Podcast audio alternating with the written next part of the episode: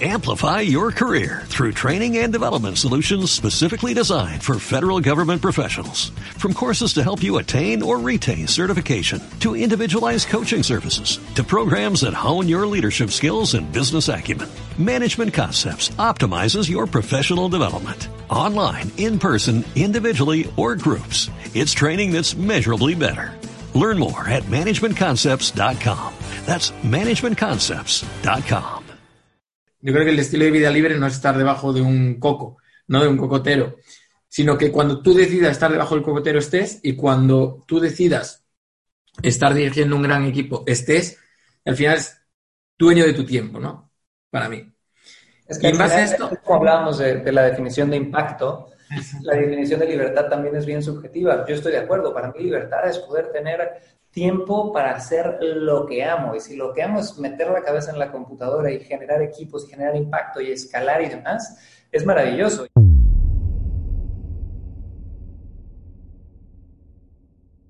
Chicos, aquí tenemos a Chris Urzúa, uno de mis actuales mentores y también compañero de un mastermind que él mismo ha organizado.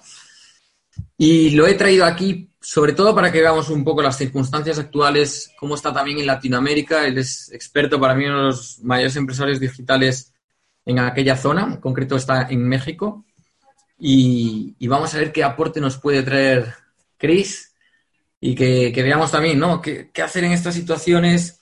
Si has vivido otros momentos también como de, de crisis existencial, de identidad, que mucha gente está teniendo muchísima crisis de identidad y eso afecta a las empresas y un poquito por esta, por esta vía. ¿Qué tal, Cris? Alex, gracias, gracias por estar aquí. Saludos a toda tu audiencia y es un honor poder compartir eh, lo que sea para ayudarnos en estas épocas intensas, no, no difíciles necesariamente, pero intensas seguro. Súper. Oye, para empezar y que te conozcan un poco aquellas personas que no te conocen aquí en España, que es la, la mayor audiencia que tenemos nosotros, cuéntanos un poco, Cris, ¿cómo llegaste tú al mundo de los negocios online, ¿no? Como esa Pequeña historia o viaje del héroe. Rapidísimo se las cuento, chicos. Miren, eh, yo me llamo Cris Ursúa, en realidad el nombre es Cristian con acento en la A. Soy hijo de madre mexicana de Ciudad de México y padre chileno. Y yo nací en Cancún, México, que la neta es un lugar que todo el mundo quisiera vivir ahí. Pero pues como son las cosas, uno nace en el pueblo playero y quiere vivir en la gran ciudad. Entonces siempre, ya sabes, soñé con vivir en Nueva York, en ciudades grandes y demás. Y yo a los 17 años entré al mundo de las ventas a nivel corporativo. De hecho, yo estuve como gerente de ventas y marketing para empresas como Westin, como Marriott, como St. Regis, como Ritz-Carlton por ocho años. Eh, manejaba equipos que facturaban de 2 millones eh, y medio por ahí de dólares al mes. Fue una época bien, bien entretenida. Obviamente en hotelería, en Cancún es lo principal. Y después de ocho años de eso, de hecho justo como a la mitad, uno de mis mejores amigos me regala un libro que igual y muchos de ustedes conocen, que es la semana laboral de cuatro horas de Tim Ferriss. Leo ese libro y digo, ¿qué mierda estoy haciendo con mi vida en el hotel? Y me tardé cuatro años de entrepreneur, que es esta palabra que tienen los gringos que combina want y entrepreneur, como querer y emprender, que es el típico amigo que te dice que tiene proyectos, pero en realidad no hace nada, ¿no? O sea, cada, cada semestre que lo ves tiene un proyecto nuevo, pero no concreta nada. Bueno, ese fui yo como por cuatro años. Después de eso se empezaron a alinear ciertas cosas en mi vida. Conocí una mujer maravillosa, eh, mi novia en aquel entonces, hoy por hoy mi esposa, Lau, llevamos ya siete años juntos, eh, que vio potencial en mí que yo no veía. Me pasó mucho esto de que a veces necesitas que alguien más cree en ti, ¿no? Antes de tú atreverte ya a consolidar tu, tu creencia en ti mismo. Y decido dejar todo, renuncié a un súper trabajo donde ganaba más de 100 mil dólares al año, vendí casa, auto, me mudé a Santiago de Chile y eh, literal con un programa online que, que, yo había comprado que costaba 5 mil dólares en aquel entonces, que me enseñaba a hacer un software, eh, ni siquiera un curso ni educación online, me enseñaba a hacer un software, lo que terminé haciendo es mi primer lanzamiento de un programa que se llama Selling Free Service, porque al final yo llevaba 8 años como gerente de ventas, entonces dije, ¿cómo puedo servirle a la gente? Pues enseñándole a vender, ¿no? Y enseñándole a vender no no con presión, no con técnicas ochenteras, no como el logo de Wall Street, no con, con todas esas cosas jodidas que hacen que la gente se quiera casi casi meter a bañar porque se sienten sucios después de vender, sino con servicio, con autenticidad, con lo que yo había aprendido en el Reeds, en Westin, etcétera, ¿no? Entonces, saco ese curso, meto mil dólares en una tarjeta de crédito eh, para una campaña en Facebook y en 21 días teníamos 10 mil dólares de ventas, lo cual para mí ya era, yo ya quería sacar la champaña y retirarme y comprarle casa a mi mamá y ya me, me sentía en la cima. Y después de eso, chicos, ya empezó mi vida como emprendedor y me aventé Llevo cinco años y medio siendo fundador y CEO de Mass Academy, que es la academia para emprendedores y ejecutivos de alto desempeño que manejamos. Eh, tengo tres empresas, tenemos la academia, tenemos más Al Cubo, que es nuestra agencia de marketing, y tenemos Roycaster, que es una plataforma para grabar, editar, distribuir y monetizar tu podcast. Y básicamente eso nos dedicamos. Eh, hoy por hoy tenemos 43 mil estudiantes activos, más de 1.2 millones de personas han pasado por nuestros minicursos gratuitos. Eh, invertimos cientos de miles de dólares al mes nada más en Facebook y en otras plataformas. Eh, entonces hemos podido escalar bastante bien el modelo. El año pasado cerramos como con 2.6 millones de dólares en ventas. Entonces ha sido interesante y ha sido una montaña rusa de volverse loco en algunos momentos, pero la verdad es que la amo. Así que eso soy yo. Qué bueno, Cris. Eh, por cierto, ¿qué opinas de la semana laboral de cuatro horas ahora, en el punto en el que estás tú? Mira, cuando lo leí fue como un, los gringos dirían un game changer, como que me cambió el juego, ¿no? Porque yo no, o sea, fue como ver un mundo que dije en la madre, esto yo no sabía ni que existía todo esto, ¿no? Entonces sí fue, se me prendió un foco y voy a estar eternamente agradecido a Tim Ferriss por eso. Hoy viéndolo en retrospectiva, es un muy buen libro marquetero en todos los sentidos porque te marquetea muy bien esta vida de trabaja poco, eh, pon los pies en la playa, eh, saca la laptop, ya sabes. Cuando en realidad, si tú ves incluso la historia de Tim Ferriss, Tim Ferriss trabajó como enfermo para crear su empresa de las barritas estas que tenía antes, y ya cuando trabajó como enfermo fue cuando empezó a delegar, ¿no? Entonces yo, yo de hecho eh, soy conocido porque critico bastante eso aquí en Latinoamérica, en Latinoamérica muchos emprendedores digitales se enfermaron con esa ideología. No, el mercado latino yo siento que no ha tenido el boom que igual España está teniendo o que otros mercados han tenido como Brasil, porque hay muchos emprendedores que lo que quieren son hacer sus dos mil, cinco mil, diez mil dólares al mes y, y ya, ¿no? No hay muchos que quieran crecer más y no es que esté mal, pero para crecer un mercado necesitas gente que, esté dispuesta a invertir cientos de cientos de miles de dólares y tener otro tipo de ecosistema. Entonces, me gusta, pero muy fantabuloso y warning que eso de, trabajar desde la playa, pues se puede, pero no necesariamente es la realidad al principio. ¿En qué momento empezaste tú a, delegar, Chris? ¿Cuándo viste? Hay mucha gente que me pregunta, ¿no? Oye, ¿cuándo empiezo realmente a contar con equipo, a contar con colaboradores o con plantilla interna? ¿En qué, momento decides hacer eso? ¿Cuando ya estás hasta aquí de trabajo? Pues mira, yo creo que al principio eh, es un poco cuando el termómetro te lo diga. O sea, cuando ya te estás volviendo loco y ya no puedes, es momento de hacerlo, siempre y cuando haya fondos en la empresa. O sea, yo tengo muchos estudiantes que llegan a un punto donde, ok, ya empecé a vender, ya me estoy volviendo loco, tengo demasiado trabajo, necesito delegar algo y la forma en la que yo les recomiendo empezar, que, es una forma bastante orgánica, es que empieces por fases. Entonces, cuando yo ya veo que hay ingresos en la empresa y que yo ya estoy sobresaturado de trabajo, esos son, digamos que, síntomas para ir a la fase 1. Y para mí la fase 1 es una fase de todología. ¿A qué me refiero con esto? Quiero que agarres, ya sabes, a ese freelancer que está dispuesto a hacer de todo un poco, a ese primo, tío, sobrino universitario que medio le sabe a Photoshop, medio aquí, que tiene tiempo y que te va a salir muy barato, pero que sabe un poquito de todo, y que puedas empezar a delegar lo que a ti ya no te interese o no te guste hacer, que sea delegable. Entonces yo empecé a delegar así, con el termómetro. Cuando yo hice mi primer lanzamiento, facturamos estos 10 mil dólares y ya me estaba volviendo loco. Me acuerdo que literal le, dije a un amigo, oye, ¿no tendrás a alguien que conozcas que me eche la mano? Y llegaron dos chicos recién egresados de la preparatoria, que uno de ellos fue, es el team member número uno de la empresa y sigue con nosotros hoy, seis años después. Eh, y, y, empecé a trabajar con ellos. Y esa primera fase de todología es importante porque es económica. Tu empresa todavía no tiene mucha estructura, pero te va a sacar de apuros. El reto es no quedarte ahí y evolucionar de esta fase 1 de todología, donde nada más estoy delegando lo que yo ya no quiero hacer, a una fase 2, que es cuando ya tienes una estructura de equipo. donde ya tienes un CEO, donde tienes ciertos departamentos, ¿va? Y donde cada departamento tiene métricas objetivo que tienen que cumplir, porque si no tienen métricas objetivo, lo que tienes es un kindergarten donde tú tienes que mandonear a la gente y si tú no les dices qué hacer, no lo van a hacer, ¿no? Entonces, esa es la fase 1, metodología, pero tampoco te atores ahí, ya cuando vayas creciendo pasas a una fase más estructurada. Sí, importante, ¿no? Yo justo eso cuando estuvimos en México con, contigo en los tres días, eh, nos trajimos muchísimo esta parte de tú no tienes que estar pendiente de que tu equipo te pida, ¿no? Para tomar, porque al final siempre estás tú tomando las decisiones de sus departamentos, entonces te conviertes de la parte operativa a estar tomando decisiones por y para otros, y entonces tampoco tienes tiempo para hacer lo que tú realmente eres bueno, ¿no? Pero es, como una transición, porque a todos nos pasa. O sea, cuando empiezas a tener todólogos, ¿no? Que son estas personas que hacen un poquito de todo, pues les das tareas rutinarias que se las enseñas una vez y ya, ¿no? Pero cuando entras a esta fase 2, donde ya tienes una estructura de equipo, el reto es que hay que hacer los roles de cada posición, poner las métricas, y siempre hay esa transición que ah, yo la odié, donde yo vivía revisando cosas, ¿no?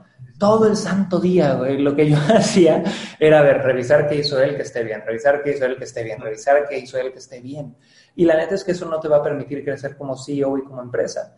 Entonces llega un punto donde ya transicionas, entrenaste a tus talentos principales y tienes que confiar en estas personas. Y si la cagaron y hubo un error, es parte de, ¿no? y tienes que tener un sistema para poder corregir esos errores. Pero, pero es parte, es normal y, sí te vas a volver loco un poco. Yo creo que es como, al final nosotros para, para, crecer nos hemos equivocado un montón de veces y eso es porque tomas decisiones. El que no toma decisiones al final no tiene que, que no se equivoca. Por eso los acabas acostumbrando a que te pidan a ti todo, ¿no? Como una valoración de ¿me lo apruebas o no me lo apruebas? ¿Y qué tengo que hacer ahora? Y en ese momento tú dejas de crecer y ahí es cuando, para mí, es un punto delicado porque he visto mucha gente decir, si es que me está dando más trabajo que cuando estaba yo solo, entonces vuelvo otra vez al inicio, despido a todo el mundo y me quedo yo solo otra vez y vuelves a la carga de, trabajo, vuelves a la fase 1 que dices tú y es como un ciclo que si no sales de ahí, al final evitas crecimiento de la empresa. ¿no? Claro, y por ahí es también un tema de entrenamiento, ¿no? O sea, y para todos los que nos escuchan, chicos, incluso cuando estás empezando con tu todólogo, con esta persona que está arrancando, hay una frase que seguramente la voy a destrozar aquí, pero que dice, la primera vez yo lo hago por ti y tú ves. La segunda vez yo lo hago contigo, ¿no? La tercera vez es tú lo haces y yo veo. Y la cuarta vez es tú lo haces, ¿no? O sea que con estos cuatro acercamientos a cada una de las cosas, tú ya deberías de poder delegar al 100% cualquiera de esas tareas y nada más supervisar y ver si de repente hay un error. Te doy un ejemplo, con el equipo de contenido nosotros tenemos alrededor de, eh, creo que son siete personas trabajando en generación de contenido entre videos, fotos, imágenes, blogs, emails, todo eso. Y yo llego a un momento donde ya he tenido que tener 100% confianza de que el contenido que van a publicar es bueno. Y veo tendencias y lo cambio, pero si de repente sale algo una falta de ortografía, o sale un post que hace encabronar a la gente, pues, ¿qué hago más que decir, a ver, bórranlo y, aprendamos algo, ¿no? Y punto. Dices siete personas, ¿cuántos estáis ahora en la, en la empresa, en Mass Academy? Ahorita somos 52 personas dentro de Mass Academy. ¿En cuánto tiempo ha habido este crecimiento de tener a un todólogo a... Em, pues mira, no creo que seamos la empresa más rápida del mundo. Obviamente somos todo bootstrap, nunca ha habido inversión externa, y eh, esto ha sido en cinco años, cinco años y medio. Está muy bien, ¿no? Poco. Que para un negocio digital nosotros somos un negocio que es pesado en el área de equipo, pero porque tenemos una visión diferente de dónde queremos llegar. Mucha gente ahorita está entrando al mundo y yo sé que a ti te sigue muchísima gente que quiere hacer ingresos digitales y dicen 52 personas, me vuelvo loco, yo no quiero eso. Y está bien, ¿va? No lo necesitas querer, pero todo depende de tu objetivo. Mi objetivo es tener dos edificios con 800 personas y, cambiar mucho del ecosistema educativo a nivel Latinoamérica. Eh, igual y tu objetivo es otro y está perfectamente bien, pero sí tienes que empezar con un objetivo en mente para poder llegar a él eventualmente. ¿Crees que se puede tener mucho impacto hablando de esto con poca estructura, poco, poco equipo? Pues depende de qué definas como mucho impacto. porque ponle tú, yo tengo estudiantes que son solopreneurs, logran tener un impacto enorme en la vida de una persona o de un grupo de 10 personas. Y, o sea, yo creo que mucho impacto no necesariamente es en números, a veces es mejor tener profundidad en el impacto que tengas con alguien. O sea, yo te voy a dar el ejemplo de mi padre. Mi padre es psicoterapeuta eh, y es especialista en adicciones y codependencia. Entonces mm. mi papá tuvo una historia de alcoholismo y de todo esto y luego se, ya sabes, se terapeó, se mejoró y ahora dedica su vida a ayudar a personas en temas de adicciones. Y él, por más que yo le he hablado de eso, no tiene webinars, no tiene followers, no tiene nada, pero el impacto que él ha tenido en la gente con la que ha trabajado, aunque sea, ya sabes, grupos pequeños o uno a uno, es tan profundo, mm. igual es un impacto enorme. Si hablas de impacto a nivel, llega a miles de millones de personas, es imposible que lo hagas de una forma sostenible sin estructura. Porque ¿qué es lo que va a pasar? Nosotros todos en España, en México, en Latinoamérica hay, hay, influencers, ¿no? De esos que de la noche a la mañana le pegan a un videito viral y tienen 3 millones de followers, ¿va? Pero ¿qué tanto impacto tienes con un video que entretuvo a alguien un minuto? Si no tienes una estructura que monetice ese impacto, que genere un ecosistema de, bueno, llamo atención, la convierto en dinero y ese dinero lo convierto en más impacto, no va a ser sostenible a largo plazo. Pero pues depende de, cómo veas tú tu definición de impacto. No sé si, si estás de acuerdo. Está perfecto. Sí, yo lo veo así también, ¿no? Yo creo que si realmente quieres causar una transformación real y en muchas personas, ¿no? Lo que dices tú de tu padre me parece un ejemplo perfecto. Si tu padre quisiera hacer un cambio como el que él hicieron o él está haciendo con otras personas, pero de forma masiva, necesitas una estructura de equipo porque si no, no es sostenible. Claro, y también hay otra, otra filosofía ahí que a mí me dijo un mentor una vez, que eh, de hecho lo vi de Ryan Dice en un Traffic and Conversion, creo que en el 2014, que decía, si tienes algo bueno, ¿ok? Y estás, ya sabes, aferrado al solopreneur o al yo solito o al me da hueva para no llevarlo a la mayor cantidad de gente posible, literal decía, fuck you, ¿no? Porque tienes algo bueno, y que tú estés en tu zona de confort está haciendo que mucha gente que esté sufriendo allá afuera no, no resuelva ese dolor.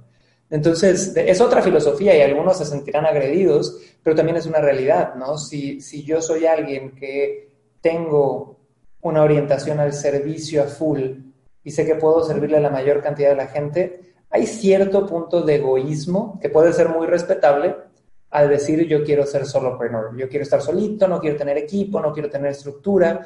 De nuevo, no, yo no juzgo a nadie, pero sí hay cierto punto de egoísmo cuando en cambio podrías de repente decir, oye, tengo algo bueno, vamos a salir de la zona de confort, vamos a tener estructura, vamos a tener equipo porque tengo una misión. Y este es un dilema filosófico maravilloso. Qué bueno. Y hablando de esto, si tú realmente quieres ahora ese mm, digamos, esa ambición de llegar a, incluso a lo que tú tienes ahora, ¿no? Hay mucha gente que anhela eso y que realmente quiere, hostia, pues yo también quiero llegar a esos dos edificios, 200 personas y demás. Es más, cuando yo llegué a, México, yo tuve ese cambio de vista de decir, joder, es que realmente yo, mi, para mí mi estilo de vida libre es ese, ¿no? Mi estilo de vida libre sería yo poder decidir de tener toda esa megaestructura porque realmente creo que así vamos a impactar mucho más. Y ese es mi estilo de vida libre. Yo creo que el estilo de vida libre no es estar debajo de un coco, no de un cocotero, sino que cuando tú decidas estar debajo del cocotero estés y cuando tú decidas estar dirigiendo un gran equipo estés, al final es dueño de tu tiempo, ¿no? Para mí.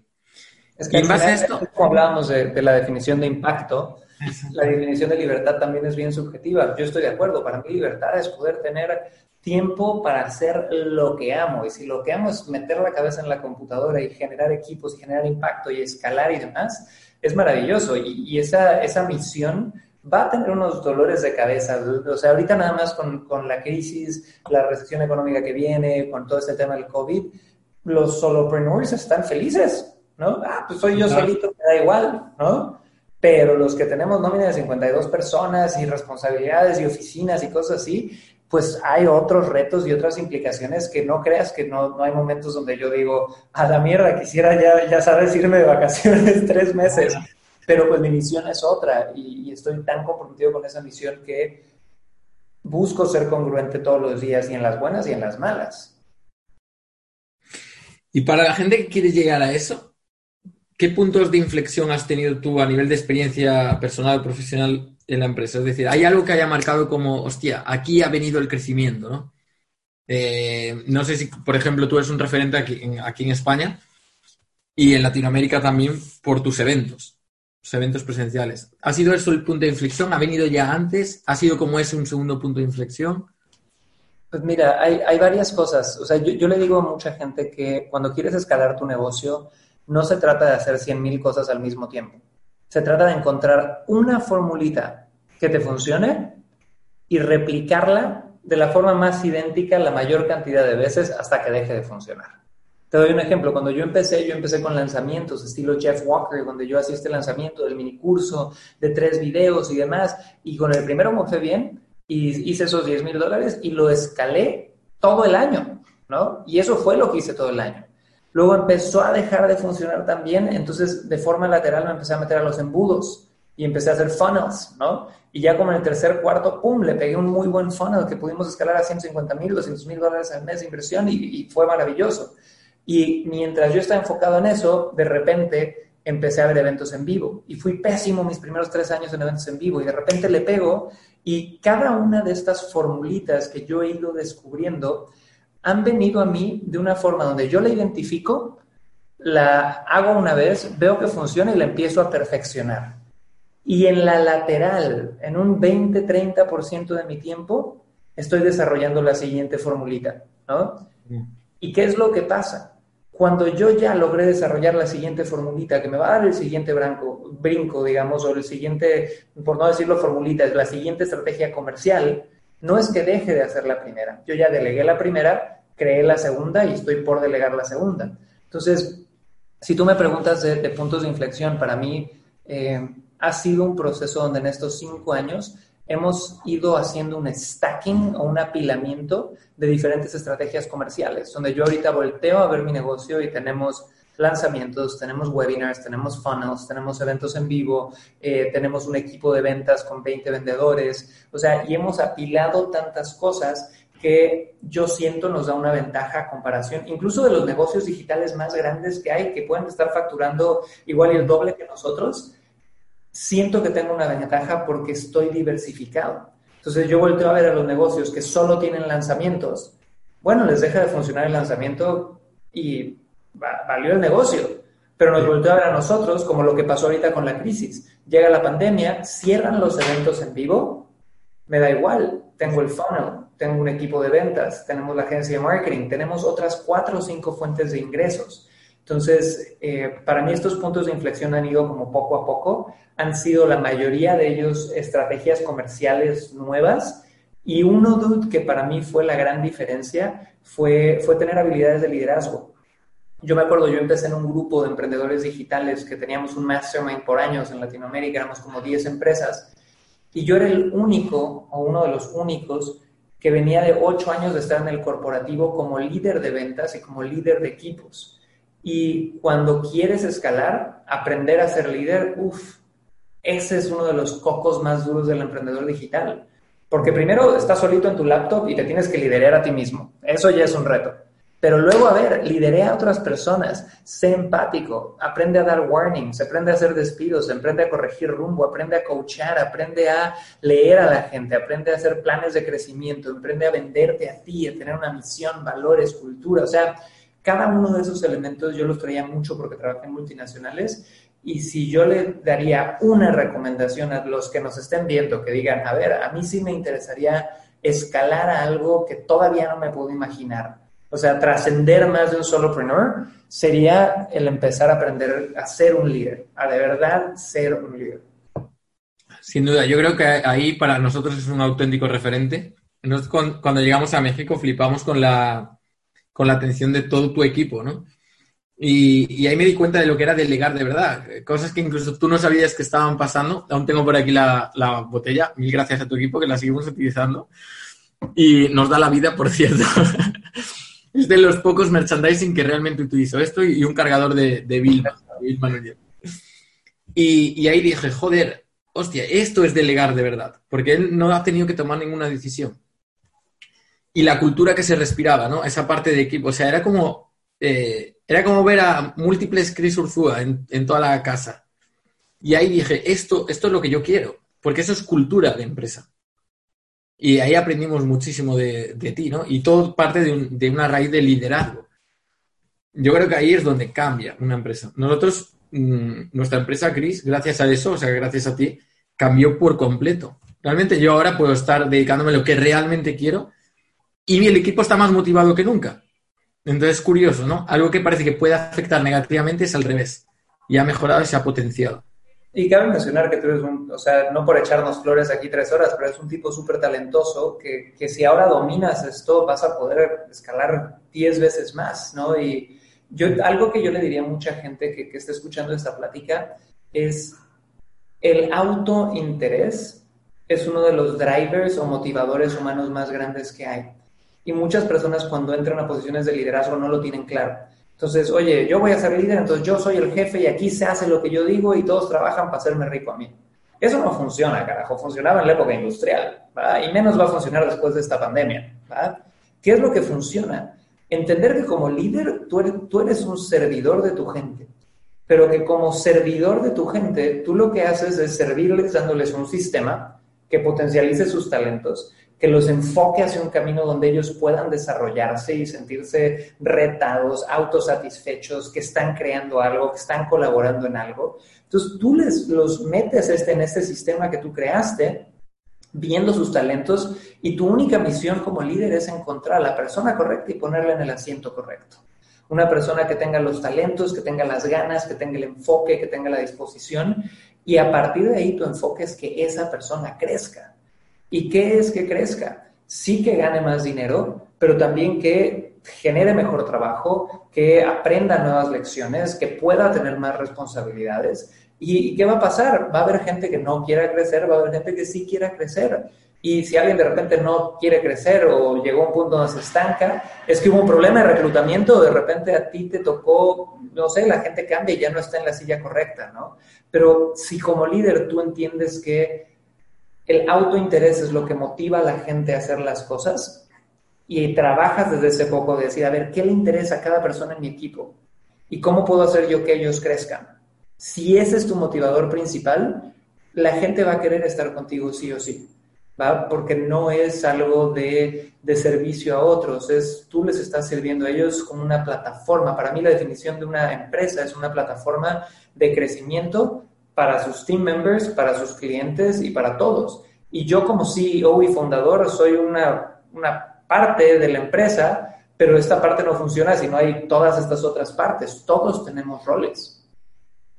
Qué bueno, me encanta, me encanta esa parte, creo que es la fundamental, ¿no? Es como la parte más complicada de una empresa en crecimiento y la, parte más fundamental y lo que realmente marca una diferencia una vez que llegas como a, tocas techo y no sabes cómo, y esta es la parte de crecimiento, y, es una parte de liberación también, yo no, muchísima liberación.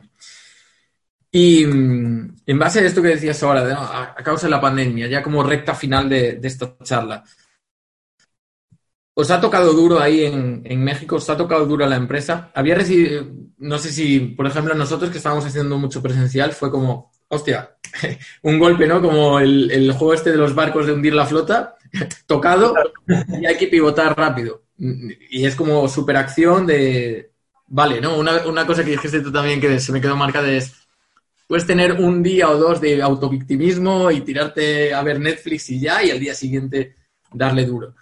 Y eso hicimos. Entonces nosotros pues tuvimos que parar los eventos. Nos coincidió bastante bien porque hicimos el evento en enero e hicimos mucho, digamos, mucho capital para capitalizar la empresa bien. Y ahora ha sido no tanta una recesión de empresa de freno, sino que hemos tomado una dirección de, hostia, vamos a ver dónde le podemos petar más fuerte, ¿no? De dar más fuerte y dar más duro. Y lanzamos la membresía y nos ha ido muy bien. Entonces, vosotros cómo habéis vivido esto de la pandemia que ha llegado así un poco como repentino y muy acelerado todo? Pues mira, obviamente es un shock para todos y el que te lo diga, te diga que se lo esperaba y demás, o era economista o era Illuminati o es un soberbio, ¿no? Entonces, a nosotros como a todos nos, nos agarró en curva. Eh, ¿Qué fue lo que nos pasó? Y el, el, golpe más duro que tuvimos, fueron dos golpes bien duros, chicos. Uno fue que nos tiraron igual toda la división de eventos en vivo, lo cual mató un 30, un 35% de los ingresos de la empresa, lo cual cuando tienes una estructura amplia es un golpe que puede matarte, ¿no? Eh, y al mismo tiempo con las líneas de crédito que nosotros manejamos de diferentes proveedores, eh, estas líneas de crédito normalmente las tenemos en dólares. Y del 18 de febrero al 25 de marzo la moneda del peso mexicano se devaluó en un 35 a 40%. Entonces te doy un ejemplo, una deuda de Facebook que yo pude haber tenido de 300 mil dólares, de la nada pasó a 400, porque nuestra empresa gana en una moneda y ellos me cobran en otra. Entonces ahí hubo dos lecciones gigantescas donde, la verdad, gracias a, a no quiero decir adiós, puede ser adiós a la energía, a que somos retrabajadores y demás, ninguna de estas dos han sido golpes letales para la empresa, pero sí han sido lecciones interesantes y lo que hemos tenido que hacer es eh, innovar, ¿no? Entonces te doy un ejemplo. Nosotros eh, hacíamos un formato de, de, eventos en vivo bien particular de tres días, del que tú y yo hablamos cuando estuviste por acá en México, y convertí ese evento de tres días en un evento digital eh, y fue increíble. O sea, ¿por qué? Porque lo que está pasando es que estamos viviendo una migración masiva y yo uso mucho la referencia de la caravana migrante, que en el 2019 hubo esta caravana desde Centroamérica que atravesó todo Centroamérica, todo México para llegar a Estados Unidos de decenas de miles de personas buscando nuevas oportunidades. Y hoy por hoy estamos viviendo la caravana migrante de negocios tradicionales a negocios digitales. Y es enorme, enorme. O sea, hay millones de millones de millones de empresarios. Las búsquedas en Google están subiendo. Todo mundo está buscando pasarse al modelo digital. Entonces, eh, nosotros venimos los últimos cinco años y medio diciéndole a la gente que lo haga y obviamente, como es naturaleza humana, tuvo que llegar una crisis, una pandemia para darles un golpe, sacarlos de su zona de confort y ahora todo el mundo quiere, ¿no? Entonces, la verdad es que aunque ha habido estos retos que te mencioné, también estamos bendecidos de llevar los últimos seis años asesorando empresas y emprendedores a pasarse a lo digital y ahorita nuestro equipo de ventas no se da abasto. O sea, tengo 21 ejecutivos y están trabajando a marchas forzadas ya al punto donde, por tú, ellos daban la sesión de, de asesoría de forma gratuita, la estamos cobrando porque esto nos está ayudando a filtrar y, se, o sea, y siguen, aunque se esté cobrando esa llamada de diagnóstico y evaluación de oportunidades, eh, seguimos saturados de trabajo porque hay una migración enorme y, y, yo creo que eso es bueno. O sea, lo peor que alguien puede hacer en una crisis es quedarse con el mindset de, bueno, pues veamos qué pasa, ¿no? Porque si yo veo el histórico de las últimas 25 crisis que han habido registradas a nivel económico, lo que pasa es que se va a poner peor. ¿no? O sea, en los siguientes tres, seis meses se va a poner peor. Y eso es un no-brainer, es algo que va a pasar. Entonces, a los que me escuchan, chicos, muévanse ahorita. Hoy es el, mejor momento de plantar un árbol, era ayer, el segundo mejor es hoy. Entonces, sí nos ha afectado, pero al mismo tiempo nos ha obligado a innovar, nos ha obligado a, aprovechar otras oportunidades, otros recursos. Y, y, la verdad es que tenemos un equipo maravilloso que tú lo has dicho, o sea, son, son gente súper apasionada que sabe que en estos momentos de crisis es cuando más duro hay que meterle y hay que empezar a darle con todo. Sí, yo creo, yo estoy totalmente de acuerdo y creo que una empresa que lo sabe gestionar y que lo sabe gestionar rápido, esto le ayuda a, crear nueva oportunidad en el mercado y a salir más fortalecida, ¿no? De, de cómo venía, porque muchas veces caemos en esa zona de confort y, y, esto nos obliga a salir. O sales o te hundes, una de dos, ¿no? tú puedes decidir siempre, obviamente. Sí, claro, y yo creo que hay un reto, hay mucha gente que jura que estos son vacaciones, ¿no? Yo he hablado con personas que me dicen, no, ahorita es para llevarse la relax, y, o sea, no me cabe en la cabeza cómo alguien puede pensar así, porque, o sea, entiendo que es la biología humana del confort, ¿para qué voy a intentarle más duro si ahorita hay mucho más rechazo, mucho más miedo, mucha más incertidumbre? Pero al revés, güey, ahorita es cuando hay que pisar el acelerador al doble, porque aquellas personas que juran que estos son vacaciones, en 30, 60, 90 días van a despertar una realidad bien dura a nivel económico. Este es el momento donde si tenías ahorros, si tenías lo que sea, la vida te está dando 30, 60, 90 días, para ser creativo, para hacer pensamiento lateral, para huir de tu industria y meterte a otra, para aprender otra cosa y empezar a, a tener una nueva fuente de ingresos. Qué bueno.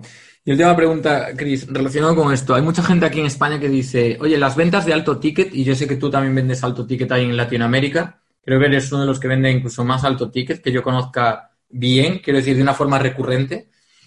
¿Crees que esto va a cambiar la tendencia? ¿Que va, vamos a tener que cambiar este formato de venta a quizás medio ticket o bajo ticket? Tú estabas vendiendo por encima de los 6.000, eh, 7.000 dólares. ¿Crees que va a haber ahí un cambio de tendencia en, en Latinoamérica, por lo menos hablando? Mira, yo creo que de que la crisis empezó, los siguientes tres meses, seis meses, yo te diría los siguientes tres meses no se va a notar tanto. Todavía ahorita estamos en un momento donde no se va a notar tanto. ¿Dónde empiezan las recesiones? Literal, por definición del de libro de texto de economía, una recesión es cuando eh, toda esta, esta dinámica de venta y compra, perdón,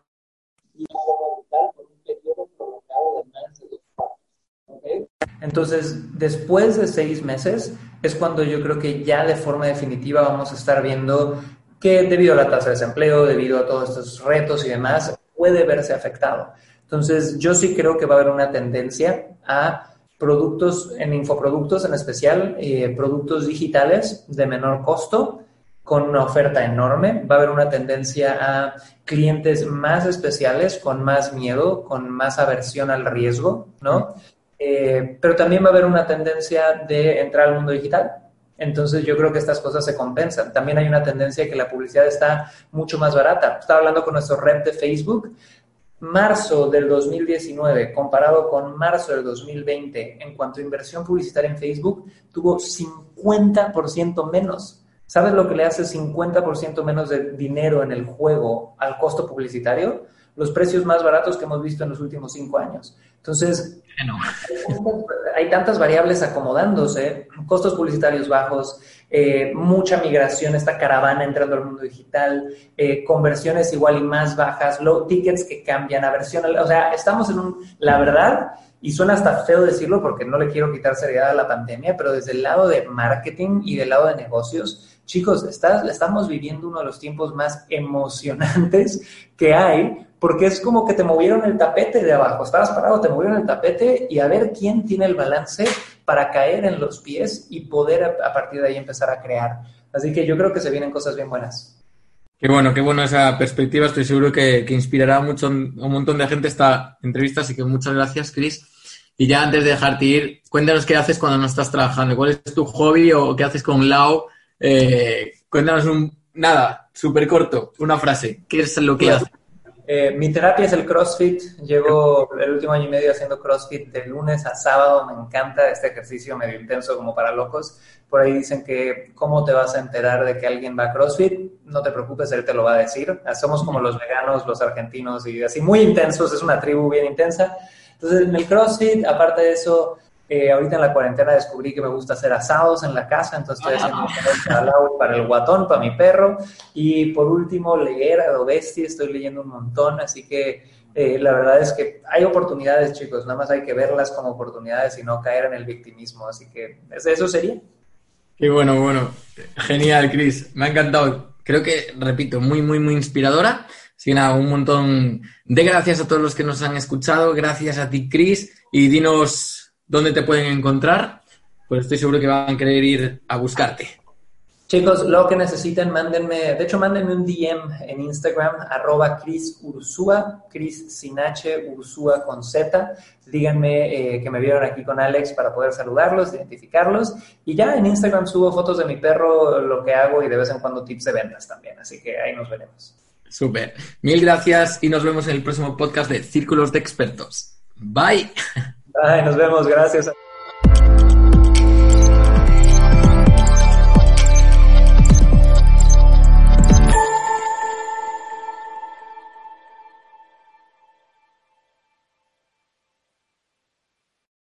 Amplify your career through training and development solutions specifically designed for federal government professionals. From courses to help you attain or retain certification, to individualized coaching services, to programs that hone your leadership skills and business acumen, Management Concepts optimizes your professional development. Online, in person, individually, or groups, it's training that's measurably better. Learn more at managementconcepts.com. That's managementconcepts.com.